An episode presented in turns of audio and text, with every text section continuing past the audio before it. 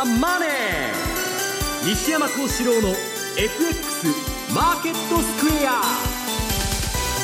こんにちは西山幸四郎と。こんにちはマネースクエアジャパン津田隆光と。皆さんこんにちはアシスタントの大里清です。ここからの時間はザンマネー西山幸四郎の FX マーケットスクエアをお送りしていきますまずは今日の日経平均株価終値です。結局185円49銭安い。1万9285円63銭となりました。え続落の動きです。西山さん。はい。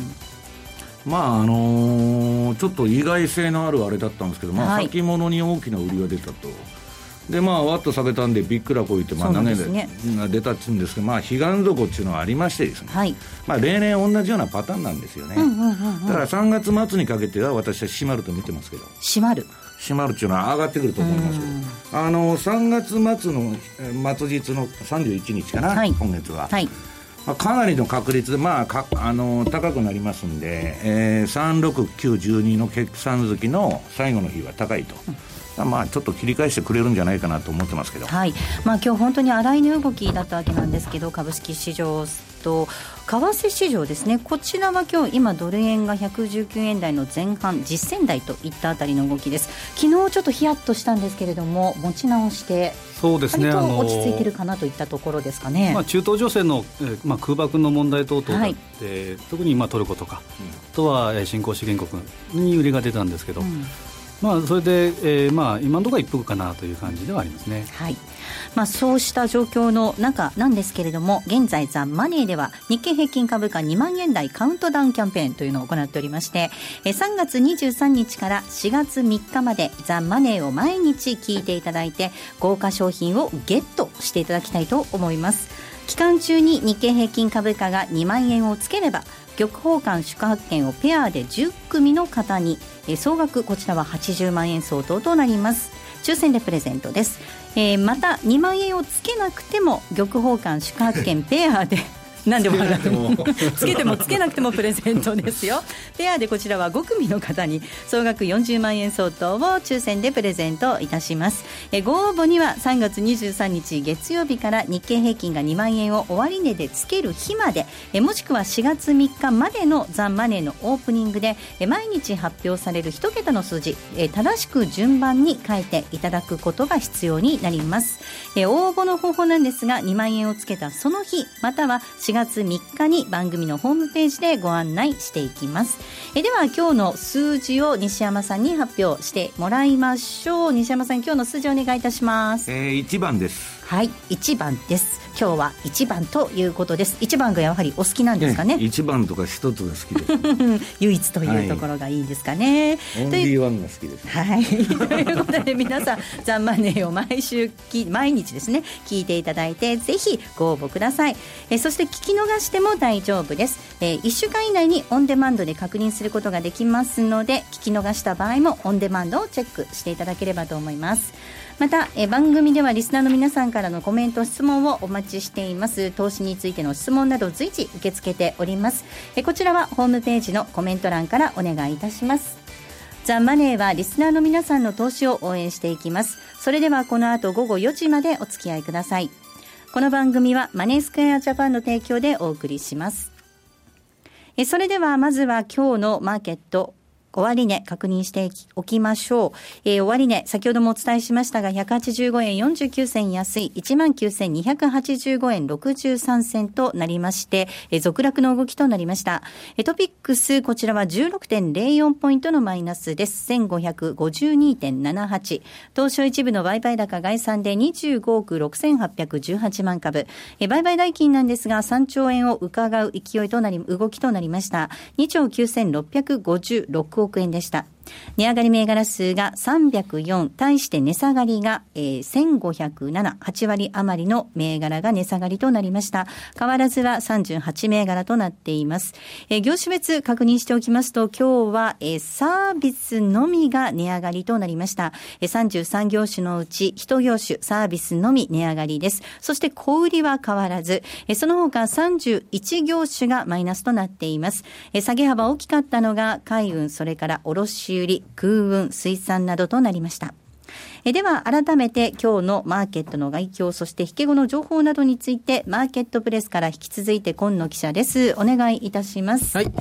えー、それでは概況からあ確認いたしますと、日経平均株価、あ今、大里さんからもありましたように、続落ですね。結局185円安で取引を終えました。はい。えー、前場は高くなる場面もありまして、はい、えー、5場よりも高くて、日経平均一時100円を超える、うん、プラスになる場面、上昇する場面もあったのですが、はい、ただ5場に入りまして、午後1時ぐらいからですかね、えー、株価指数先物への小口売りが、あもうさみだれ的に出まして、はい、えー、それがじりじりと押し下げる形になりまして、えー、一番安いところだと結局300円を超すマイナスになる場面もあったということでして、はい、非常に大きな値動きの一日でした。はい、荒かったですね。荒かったですね。で、高値と安値が、あ幅がもう400、500円近く、500円弱ですかね。あったということになりまして、えー、もっとも具体的になんか、これというはっきりした売り材料、悪材料が出たわけではないんですけども、やはりここのところ、もともと高値圏にあったということと、えー、やはり海外勢の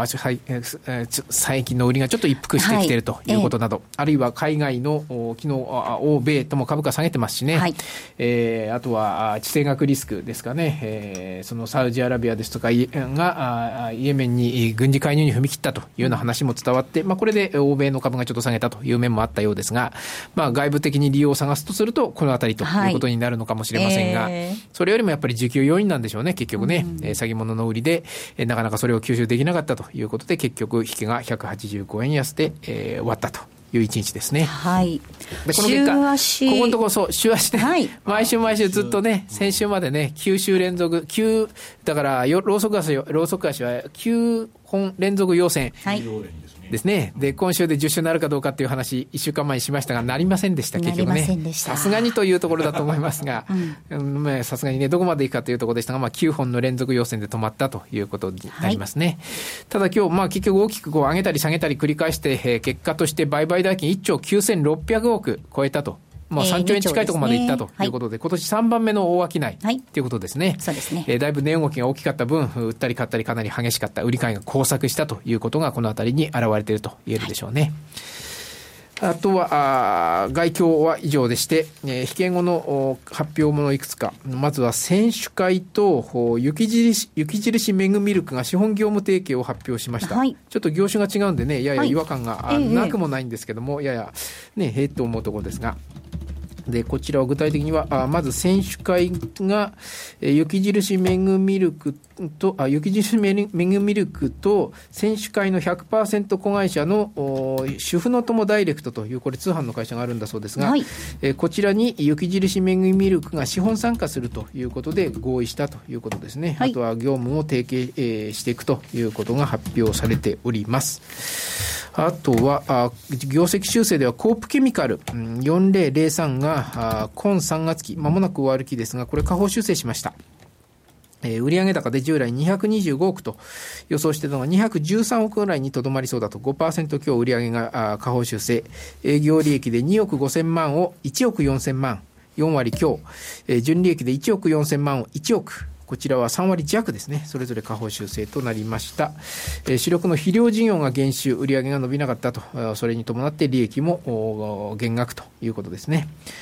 あとはもう一個だけ、はい、NTT ドコモ、ね、9437、こちらが自社株償却ですね、はい、発表してます。3月31日、えー、期末ですね、えー、これを予定日といたしまして、発行済み株式総数の6.4%、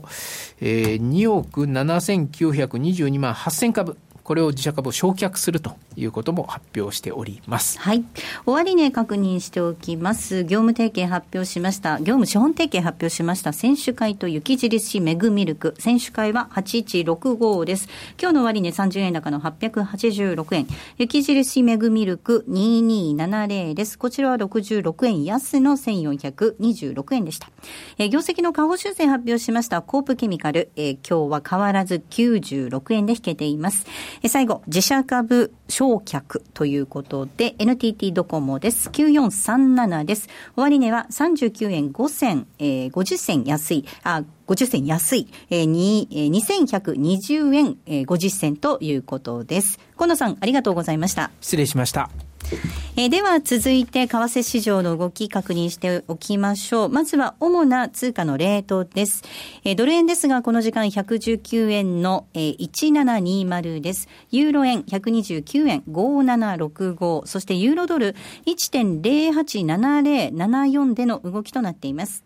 えー、ではマネースクエアジャパンチーフアナリスト西田明宏さんにお話を伺っていきます。西田さん。はい。よろしくお願いいたします。はい、よろしくお願いします。さあ、日米株式マーケット、まあ、ヨーロッパも含めてといったところなんですが、ちょっと調整ムード強まっているようなイメージありますね。そうですね。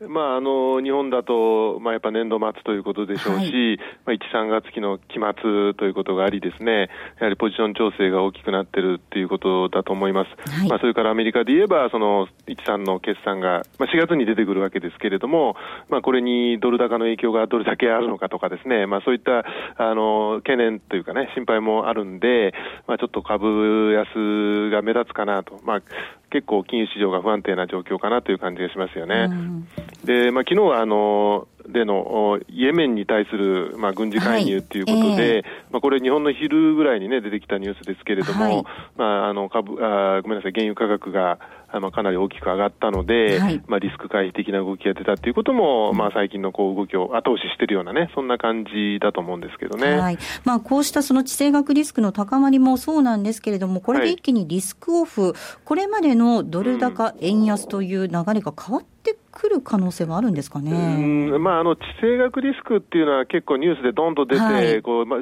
消費者あの、投資家がこうかなりびっくりして、毎日こう、ね、影響を受けるっていうことなんですけど、まあ、一般的にはね、その割と一時的な要因で、まあ、すぐ元に戻ってくるんだということだと思うんですよね。で、まあ、今回の場合は、その中東の要衝ということで、その原油の供給に影響が出るのかっていうところが、うんうん、まあ、懸念されるので、もしそういうことになってくるとですね、ちょっと影響が長引く可能性はあるんですけれども、まあ、今のところそこまではあ心配する必要がないのかなというふうに思いますよね。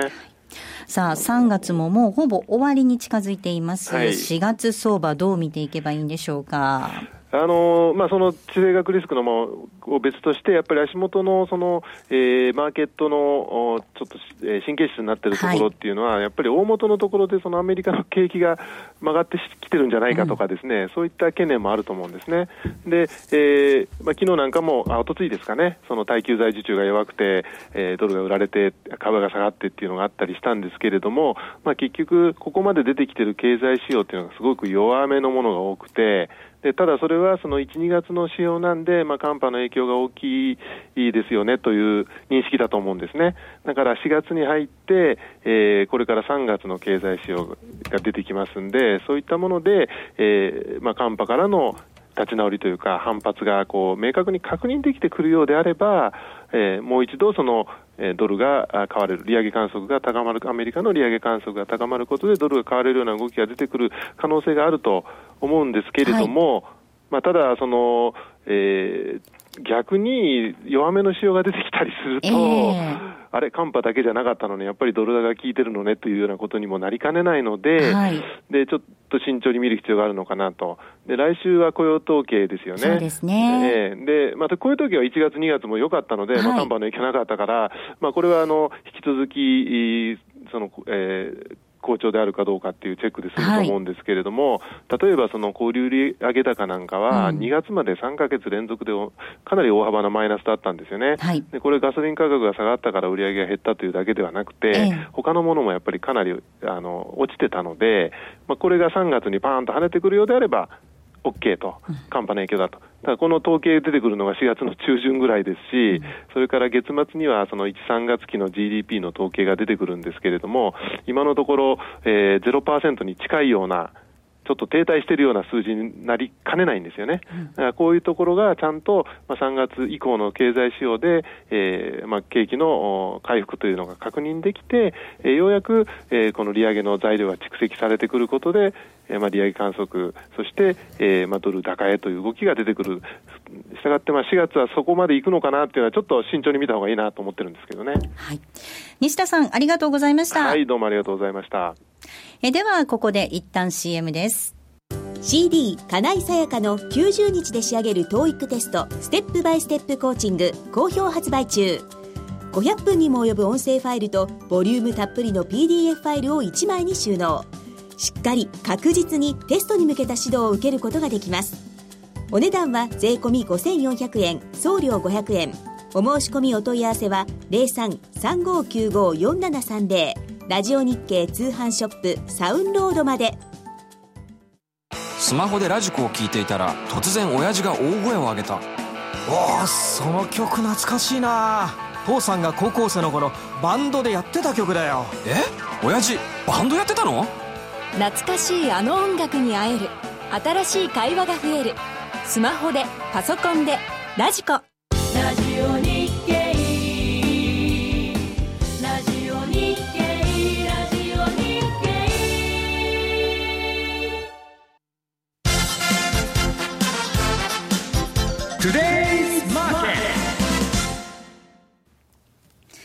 トゥデイズマーケット、このコーナーでは西山さんに足元の相場について解説をしていただくコーナーです。さあ、西山さん、本当に今日も日経平均株価、荒い値動きだったわけなんですけれども、えアメリカの株式市場の動きもちょっと気になる、心配ですよね。私はこの動きはファンドが主導してると思ってるんです。だから表向きはですね、あの、イエメンの空爆だとか、え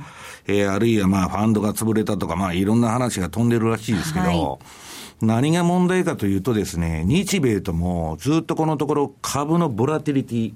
変動が、いやいや、変動が下がってたんです。下がってた。下がってたとこから、底倍から上がるようになってきまして、これあの株式市場っていうのは、ボラティリティが上がると変動が上がるというのは要注意なんですね。はいで、その上がるとどうなるかって言ったら、相場ジグザグに動くか、ええ下げるかどっちかなんですね。はいで、今そういうことになってると。で、一番頼りないのは、あのーまあ、本家本元の世界中の、まあ、株式市場参加者が注目しているニューヨーク市場ですね。はいアメリカ市場の方が、えー、決算期前に入りまして、まあ、あのーブラックアウトと。自社株買いしたらダメだという期間に入ってるんですね。はいそうすると、この番組でも申しましたように、えー、2月だけで、えー、今年の2月1ヶ月だけで自社株買いが10兆円も出てるというのがアメリカの市場ですから、まあ、それが出ないとなったらですね、それは当然下値支えがないわけですから、とりあえずリグっとこうと。いうのがですね、まあファンドのまあごく当たり前の行動だと思うんですね。はい。自社株買いに支えられていた相場だったということなんですで、ね。それがまあ自社株買えないと、で、まあ、いうことになるとですね、えーその、また自社株買い復活するまでは、高いとこは買いたくないと。はいで、今持ってるのはとりあえず売っときたいという、まあ、決算前ですし、で、今度ドル高の影響で悪い悪いってみんなが言ってますんで、まあ、当然こういう動きになるのかなという気がするんですけどね。まあ、高いところ買えないという意味では、高値警戒感みたいなものもあなくはないですよね。なくはないです。あの、まあ、バフェット指数がもう150超えてますんでね。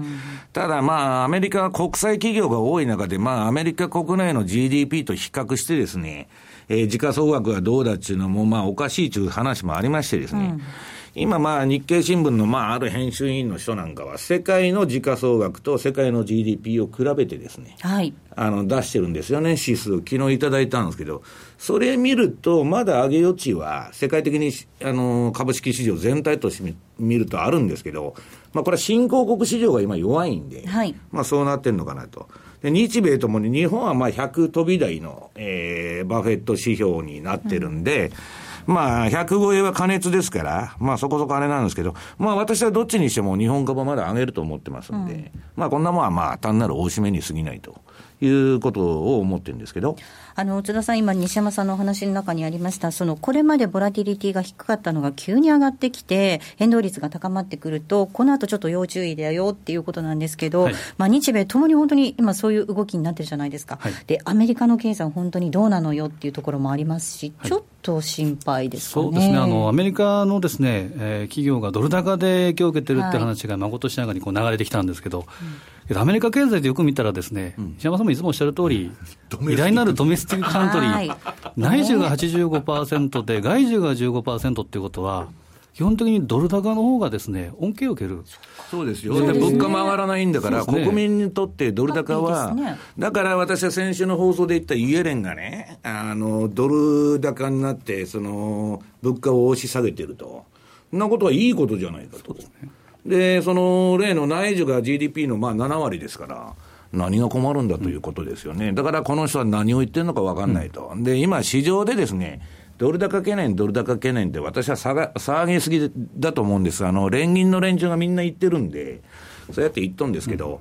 為替の問題はですね、財務省のマターなんです。要するに FOMC のメンバーなんて全然関係ないんで、彼らは政界からの、私はまあフィッシャーとか他の、えー、今週出てきた連銀総裁のあれを聞いて思ったんですけど、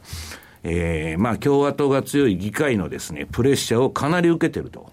いうことだと思うんですよね。だからサービスで言ってるんです、あれは。政治的なプレッシャーもあってっていうことなんですね。ええ、もう G20 でも明らかに判明しちゃったんで。ねでも本当にあのさっき今、それで、えっと、西山さんのお話の中に、日経まだ上がりそうだよっていう話あったじゃないですか、はい、ただ、ここに来てちょっと足踏み状態続いていて、それは9週間も連続上げたら1週間ぐらい休んだって、何もおかしくないまあ、一休みって感じでしょうかね。で今年はですね、私はもう、あの当初、年間こ、まあ、外人が買わなくても今年は上がると、要するに10兆円の国内の買い力なんだと。はいで、その後ですね、そのゆうちょだとか漢方だとか、私学のどうのこうのとか、まあ学校法人のあれが出てきましてですね、なんと公的資金だけで25兆円あるんですよ。で、それで実社株買いが4、5兆円出るということは、もうそれだけで30兆円。うん、で、日銀がなんだっけ、えー、いくら買うんだったっけ、900億円ですよね、ETF 買いが。もうそれはですね、下値が硬くなってくるだろうと、これそれだけ買やですね。いう気がするんですけど。はい。えっ、ー、と、日経平均の東証一部の時価総額が550、今日の時点で558兆円ということなんですけれども、うん、2万円ってなかなかでもここから難しいですかね。いや、まあ、いつかつけると思うんですけど、あの、えー、っと、昨日これもあの、日経新聞の前田さんにデータをいただいたんですけど、えっと、1万9500円から2万円でスカスカなんですね。かってのあの、滞留時間帯が相場の。はい、2万円から2万1000円が非常に相場の滞留時間と出来高が多くて、ここがですね、ここ数年間のしこってた株のですね、やれやれ売りが出る水準なんです。で、この売り物をこなさないといけないんで、あと数百円に迫ってんですけど、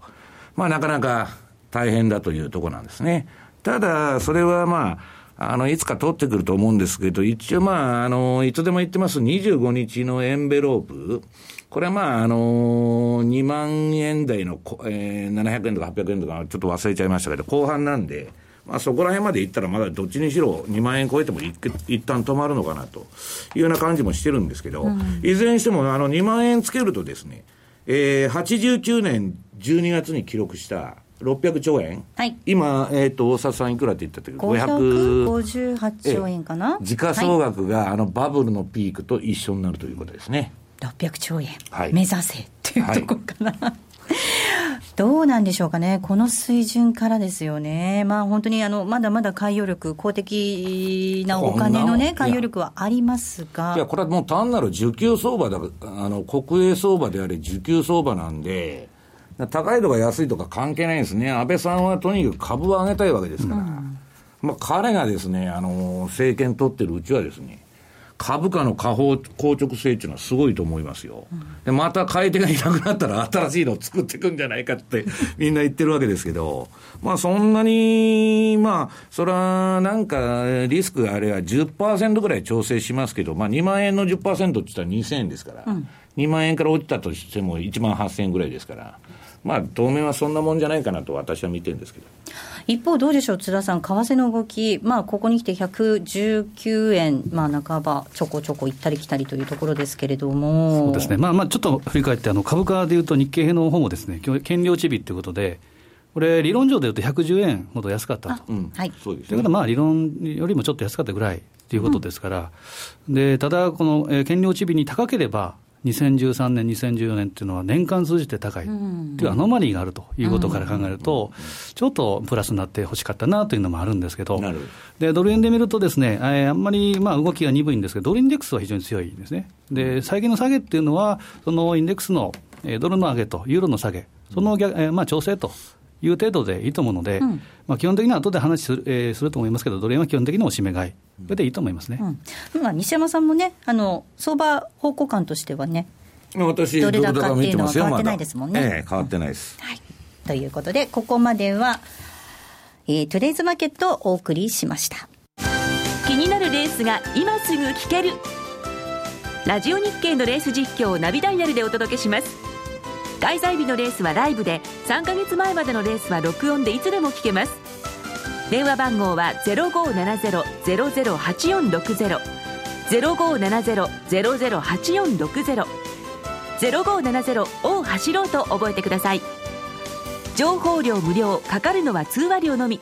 ガイダンスに従ってご利用ください。ソニーの卓上ラジオ ICF-M780N は好評発売中。デザイン操作性もシンプルなホームラジオです。ラジオ日経のほか AM、FM が受信できます。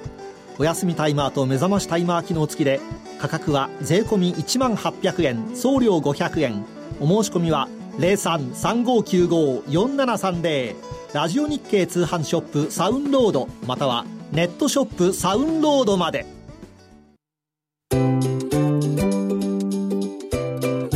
M2J トラリピープリピート。トラップリピート。僕の名前はトラリピ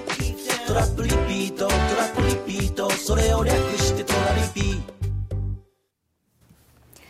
このコーナーでは FX 取引の考え方について西山さん、津田さんに教えていただくコーナーです。今週もですね、え番組をお聞きの皆さんから、えたくさんたくさんメールをいただいているので、えー、時間の許す限りになりますが、お二人にお答えいただきたいなと思います。まずはこの質問からいきます。40代の男性なんですが、いつも楽しく番組を聞かせてもらっています。西山さんへの質問なのですが、毎週各通貨の先行き1週間の予想レンジをお出しになっていますが、どういったった考え方で予想レンジを算出されているのでしょうか？今週のユーロドルのレンジ上限が1.103とあり、まさかそこまでいかないだろうと高をくくっていたら、あっさり到達し、感服しています。感銘しています。今後ポジション配分を調整する上でぜひ参考にさせてもらいたいのでお願いしますということなんですが。はい。いや、今週のユーロに対してはですね、まあ私、まあ、あの、いろんなところに出してるんですけど、これ上限高すぎるんじゃないかって何人からか言われたんですけど、は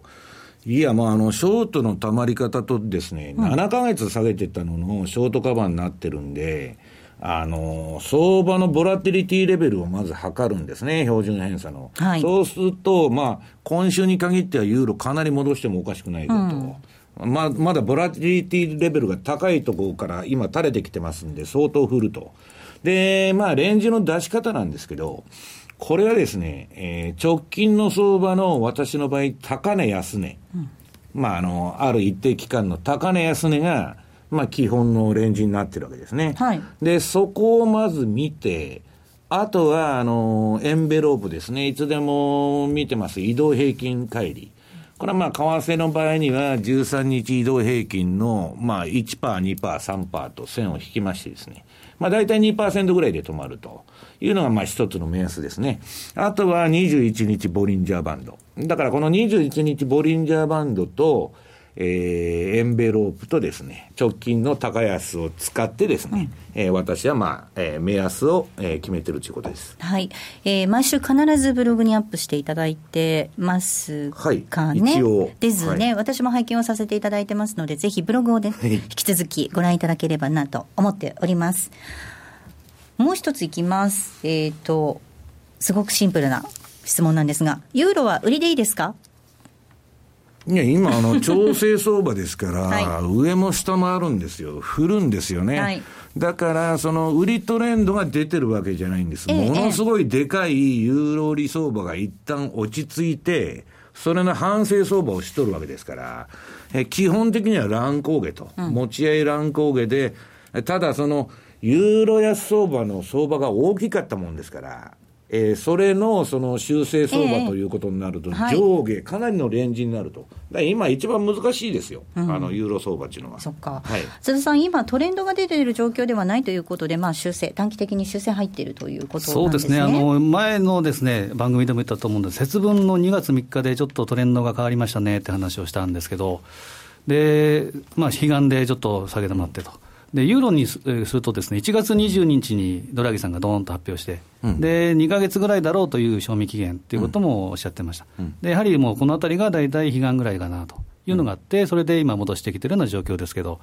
基本はですね、QE をするっていうことは、単純明快に考えると通貨の価値を下げたい、はいうん、で輸出競争力をつけたいという、うん、ドラギさんの考え方にすると、やはりユーロは下でいいかなと。で、ちょうど2月3日の高値と、えー、3月13日ね、安値。えー、これを結んだフィボナッチの50%がちょうど1.1ぐらいなんですね、うんうんうん、なので、昨日もいいところで、この辺の攻防戦があるかなと思ったところが今、1.08、7レベル、うん、ということは、一旦この辺で抵抗があったので、えー、一休みした後は、また下に向かうのかなと私は思いますね。あの私あの、ドラギが1月22日に QE やったんで、賞味期間2か月と、うん、株高もね、うんうん、で通貨安もそうなんですよ、大体、まあ、2か月もしたら飽きちゃう。はい、恋愛感情は3か月持つんですけど、相場2か月で飽きちゃうんですちゃんと3か月持ちますか、西山さん。次から次へと変えないでくださいよ。はい、まあそういうことで、大体まあいいとこまで来てるのかなということですね。うん、はいえー、続いての質問です。通りすがりさんです。えー、アメリカの利上げ前に近々ドル円の大幅調整起こり得ますか？地政学的リスクとか中国経済の変調をきっかけに、括弧口実に、ポジション調整を超えたパニック的な売りによって115円あるいは110円を割るようなドル安をイメージしています。それが起きれば対極的に絶好の会話になるはずで、その可能性を織り込んでポジションを構築することが良いように思えるのですが、何しろドル買い玉が記録的に積み重なっているので、この可能性がかなり乏しければ、今の調整局面でドルを仕込みたいです。西山さんの展望をお聞かせください。あのー、株もそうなんですけど、為替も手を入れてくるんですね。で、私も、まあ年初から115円とか待ってるんですけど、待てど暮らせどですね。待てど暮らせど。117円のとこに来たら、この前も、えー、公的が買っちゃったと。はい。で、この前は119円割れで出たと。ありましたね。だからそういうことを考えるとですね、この需給相場が終わらない限りは、うん、まあ去年もあの100円のところの攻防が全然割れなかったんです。普通だったら下行くんですけど、だから人工的に止めてるんで、そそれとですね、あの、統一地方選までは株を上げたいという意欲を持ってるんですけど、そそれが終わるとですね、もう株も上げなくてもいいと。いうことになっちゃうわけです。だから今株を上げたいけど、為替を動かしたくないと、円安にしたくないって言うんですけど、統一地方選が終わると、円安になっても構わないと。で、株は下げたくないっていうのはずっとありますんで。うんそうすると、統一地方選後に株が大きく下げるようなら、うん、そこで今度は円安に持ってって株の PKO をやる可能性があるんじゃないかっていうのは今ファンドの分析なんですね。だから私はなかなかですね、まあ下に落ちてこないと思うんですけど、まあ15円ぐらいまああの、なんかの需給的なあれで、ある、あの、言ってもおかしくないんですけど、はい、とりあえず昨日止まった18円っていうのは一つの節、うん、で、17円も硬いんですね。はい、まあ、ここら辺でちょっと止まっちゃうんじゃないかなと思ってるんですけど。はいえー、最後の質問です。こんな可愛らしい質問いただいてますよ。女性なんですが、津田さん、はい、FX 始めたいのですが、何だ、なんだかどうやって始めれば良いのかわからない。えー、この間の3ヶ月体験された方、よかったですね。えー、私にも1000円から始められる FX があれば教えてください。ということなんですというのはですね、まあ、あの、通貨を選んでということで、これ証拠金ということですから、はい、まあ、あの、やはり、えー、キャッシュポジションっていつも言いますけど、はい、資金のこの出し入れ、これが非常に大事なので、それはリスクに関わることですから、やっぱり資金はやはり余裕があった方が非常にいいというのは1点。うん、あとはですね、始める前っていうのは、やはりこれ、リスクのある商品ですから、はい、でレバレッジを少なからずかけてるわけですから、武田さんもですね、なかなか好成績ということであったんですけど、ね、彼女もですね当初のセミナーに来ていただいて、はい、で一生懸命勉強された。そうですね。まずセミナーに行って勉強することですね。そうですね。まあ分厚い本をですね一人では持ってるのも根気がいるんですけど、うん、誰か専門家の話を聞くと、うん、でまあマーケット動いてるところで参加するとかいうことで皆さんと一緒にですね勉強する機会これを行かれたらいいのかなというふうに思いますね。はい。そうなんです。あの、M2J では、えっ、ー、と、セミナーの機会というのを本当に皆さんにたくさん提供されているんですが、ぜひ一つご案内したいセミナーがありまして、これが4月18日土曜日。津田さん、これ、松山で開催ということですね。す野球王国松山。うん。で、今ね、話題ですもんね。はいでちょっと紹介していただいていいですか、はい えー、4月18日土曜日1時からです。愛媛松山二番町ホールで松山セミナーを開催いたします。春は学びの季節ということで、初めての FX& 実践セミナーを開催いたします。えー、第1部なんですが、なるほど外国為替入門ということで、番組でもおなじみの比嘉さんのご登場です。えー、そして第2部は、資産運用としての FX& 初めてのトラリピ。えー、こちらは MA M2J チーフストラテジスト木戸元明さんによる、えー講座となります。そして第3部、えー、またまた比嘉さんのご登場なんですが、えー、今後のイベントから相場を読み解く、かっこ実践編ということで、たっぷりの内容でお送りしますね。初四国ですから、うん、えらい気合入ってますから、あのぜひとも。あの、資格の方をご参加いただければと思います。はい。4月18日土曜日の1時からになります。ぜひ皆さんご参加いただければと思います。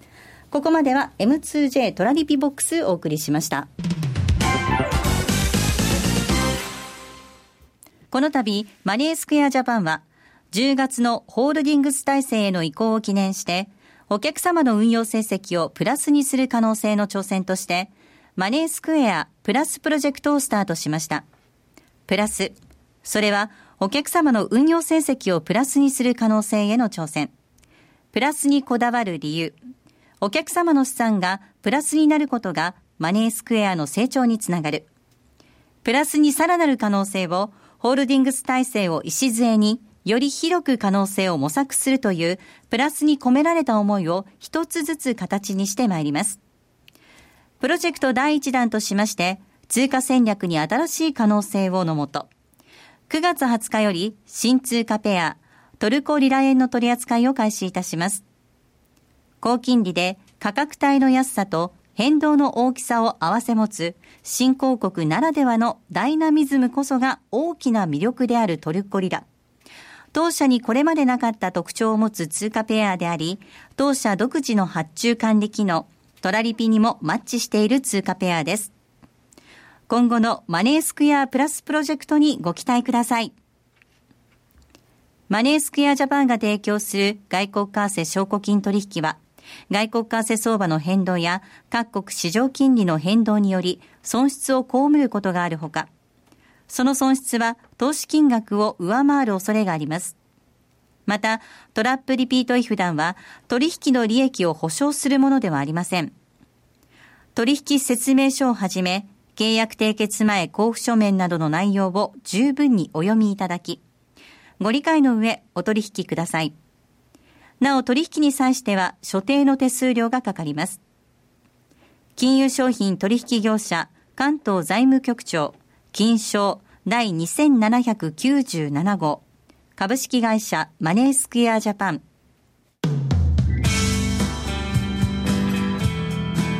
西山幸四郎の FX マーケットスクエア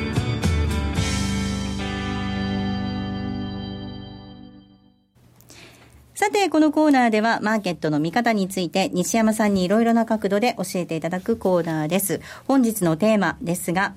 え株が上がって景気が良くならないのはなぜかということです。はい。今、まあこれ FRB の内部でもいろんな議論があってですね、で、昔の大恐慌の時の議論をまたやっとるわけですけど、まあリーマン、リーマンショックの後ですね、もう7年経過して、まあ8年目に入ろうとしてると。で、これだけ金をばらまいてるのにですね、全くインフレにならないわけです。で、景気も、まあ、日本はまあ、アベノミクスってちょっと、あの、やや、あれしてますけど、うん、まあ世界的に言うと、もう中国もブラジルも、まあ株が上がってるのは別ですよ。はい、実体経済むちゃくちゃです。うん、だからまあ、少しも良くなってこないねと。でまあ、これどういうことなんだっていう質問がよく来るんですね。で、まあ株だけ上がって景気が良くならないということなんですけど、それはまあ私は昔からあの金融抑圧というですね、あの言葉で説明してるんですけど、はい、よくわからんと。いうことなんですね。で、それをまあ簡単に説明してくれということで、あの、来ましてですね。で、あの、簡単に言うとですね、これはもう見せかけの超金融緩和なんだと。うん、いや、今、めちゃくちゃ黒田さんバズーカやってるでしょ、うん、日銀の当座預金に豚積みになってるだけじゃないですか。はい、えー、ベースマネーめちゃくちゃ膨らんでます金融機関の外には、この有り余あ有り余るそのマネーは出ていかなくなってるわけです。だから日銀がいくら追加緩和してもですね、豚積みは増えるだけで、うん、えー、私や大札さんや津田さんに回ってくるわけではないと。もしゼロ金利で私に金貸してくれるようなシステムがあればですね、私もバンバン借金して消費するんですけど、あの、1円も貸してくれないと。いうのが、あの、今の銀行銀行の現実なんですね。はい、だから、うん、これはですね、知っててやっとるんですね、そのように。そうですね、当局は、ね、出ていかないようにやっとるんです。よ、はい、インフレになっちゃったら困るわけです。はい、で、もともと勘違いされてるのは QE というのはですね、景気刺激策やデフレ対策のためにやってるんだと。うんうん、表向き言っとるわけです、どこの国も。はいで、これは嘘なんです。要するに嘘ではないんですけど、まあ、景気刺激のためにやっとるんですけど、その QE をやる場合に、国家が大きな借金を持ってる場合は、それは、その理屈は正当化されないんですね。で、要するに日本もアメリカもそうなんですけど、国が山ほど借金持ってまして、で、民間の方は、あだから債務者なわけです。で、民間が巨額の逆に債権者という構図になってるんですね。で、この構図で、えー、QE とかゼロ金利政策をやると、本来大札さんに与えられるべき3%の金利が、今ゼロになっちゃってるんです。はい、で、私はもうあの腹が立つのは、あの、例えばブラジルなんていうのは、いつの時代でもインフレもなくても今10%、うん、今まあブラジルすごいインフレなんですけどね、10%ぐらいの金利がつくわけですよ。で、金利があるから消費とか生まれるんであって、金利なんか日本つかなくなってどんだけ経ってんだと。もうスズメの涙みたいな、あの、ATM 手数料より金利のね。ねまあ、あんなの取ってるのまた日本だけですけど、うん、だからまあ、要するにですね、ちょっとその、まあ、金利が、まあ、奪われちゃった国に。で、これはまあ、もともと銀行救済のためにそうしたんですけど、で、結局それはどういうことかというとですね、預金者から金利を取り上げるという大増税政策になったんですね。で、金は金融機関の中だけジャブジャブですから、はい、それは株も買うね、年金買う、日銀が買うって上がっていくんですけど、えー、ちょっともですね、えー、国民の生活は良くならないと。いうことなんですね。はい、だから、この QE の本質っていうのを理解していればですね、株を買わないとですね、何の恩恵もないわけです。今のアベノミクスというのは、まあアメリカもそうなんですけど、で、QE というのはもう何のためにやってるかというとですね、株を上げるためじゃないんです。みんなあの株を上げるためみたいに QE って言うとですね、追加緩和で黒田さんの株が上がるとか言って、株が上がって資産効果でトリクルダウンだとか言ってるんですけど、日本は9%の人しか株はやってないんです。だからトリクルダウン、あのダウンも何もですね、えー、要するに株が上がったところでほとんど関係ないということになってまして、だからまあ、あのー、結局財政再建であり、国の借金べらしなんですね。だから、えー、自分で国債買って金利上がらないようにしてですね、